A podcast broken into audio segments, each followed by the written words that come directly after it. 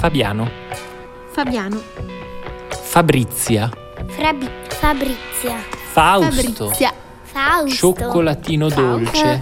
Federica. Cioccolatino dolce. Federica. Felice. Felice. Felice. Ferdinando. Mirko. Ferdinando. Mirko. Ferdinando. Mirko.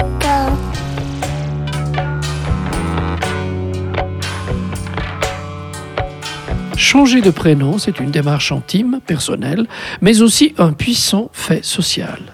Sans vouloir vous paraître pédant, je vous conseille quand même un petit livre signé par un sociologue français, Baptiste Coulemont, un vrai spécialiste en la matière.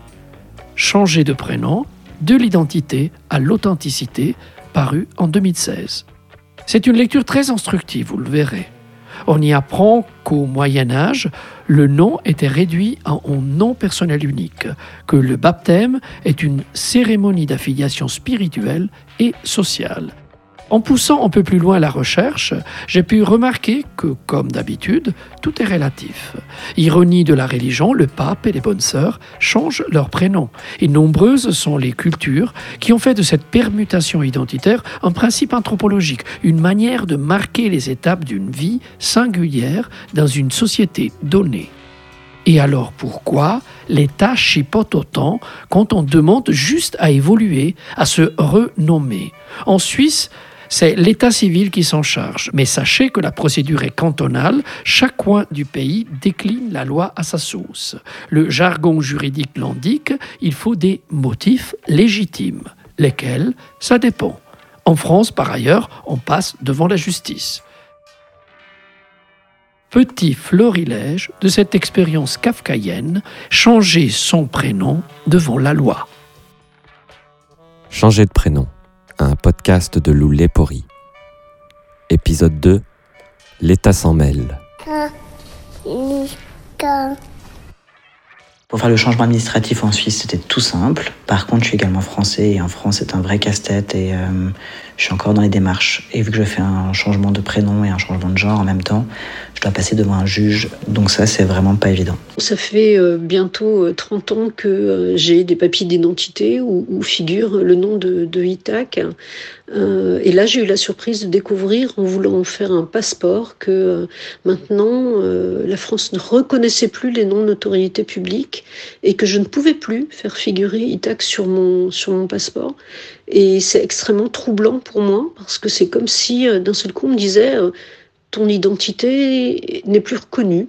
C'est assez perturbant finalement de, de se dire qu'on a vécu toute sa vie avec un, un nom qui est sur une carte d'identité et qui maintenant est, est remis en cause. En fait, j'ai eu un problème administratif un peu quand j'ai demandé à la aide sur mon diplôme de lycée, c'est écrit Recep, sur mon certain de document qui est écrit Rosida. Et ils ont me dit, mais c'est quoi? Ça, ça c'est pas ton diplôme de lycée, c'est à qui? Et je leur ai dit, non, c'est à moi. Et je leur ai envoyé la décision du tribunal. Moi, j'ai changé mon prénom, bah, effectivement, parce que je suis une femme trans. J'ai profité du fait que depuis le 31 janvier 2022, il suffit euh, d'aller à l'état civil et puis euh, remplir un formulaire avec le changement de genre. Et du coup, on nous offre la possibilité, c'est même pas quelque chose qui est automatique, de changer son prénom. Ben voilà, j'ai pas eu à attendre extrêmement longtemps.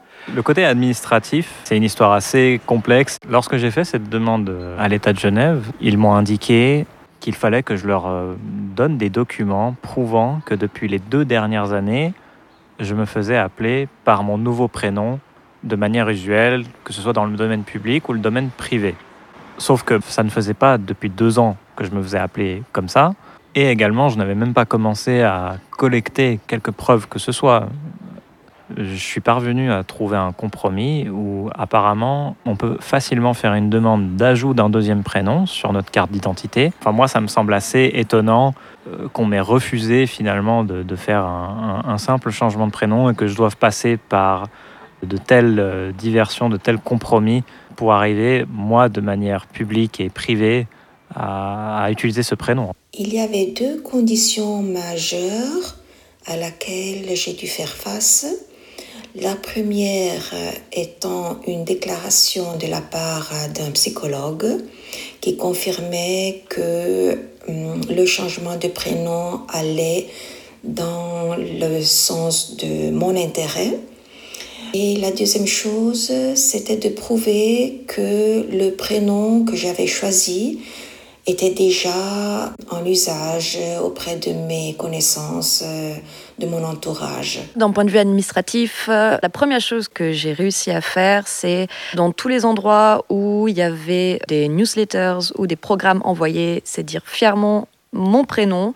Après, c'est vrai que administrativement, moi, j'ai une euh, grosse phobie parce que je suis pas suisse. C'est vrai que c'est une chose qui me panique que d'un coup aussi, l'État ait son mot à dire dans un changement de prénom et qu'il faille justifier de tant d'années de recherche, de tant de nanana. Alors qu'en fait, pour moi, euh, j'ai pas à faire ces démarches-là auprès de l'État. L'État euh, français, je lui dois rien, il me doit rien. J'ai aucun compte à rendre, surtout. Pour l'instant, euh, j'ai plein d'autres choses merveilleuses à faire, mais à un moment, je ferai ça. Le prénom est un bien symbolique gratuit dont la consommation est obligatoire. Changer de prénom, un podcast de Lou Lepori. Épisode 2 L'État s'en mêle.